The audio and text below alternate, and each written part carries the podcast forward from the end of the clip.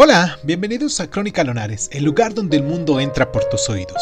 Yo soy Irvingson y en nuestra sección del día de hoy de Cuéntame un libro vamos a hablar de La llamada de la selva, de Jack London. Comenzamos.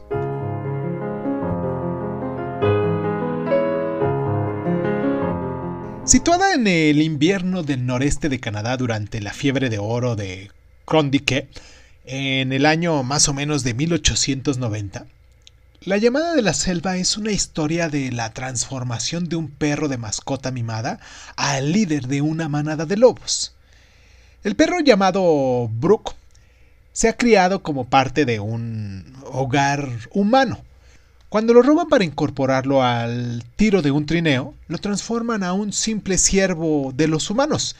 Es un mundo darwiniano, donde solo los que mejor se adapten a la situación sobrevivirían. London entonces nos describe las peleas de perros, las palizas y la creciente sed de sangre de Brooke, con un solo toque lírico que destaca el atractivo romántico de la naturaleza y lo salvaje.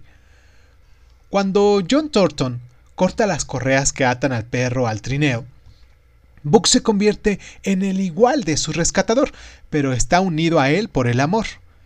Es solo después de la muerte de Thornton, al matar a Buck a algunos indios de Yehak, cuando comprende que los humanos no tienen ningún poder sobre él, así que vuelve la espada al mundo de los humanos y se vuelve a su naturaleza salvaje.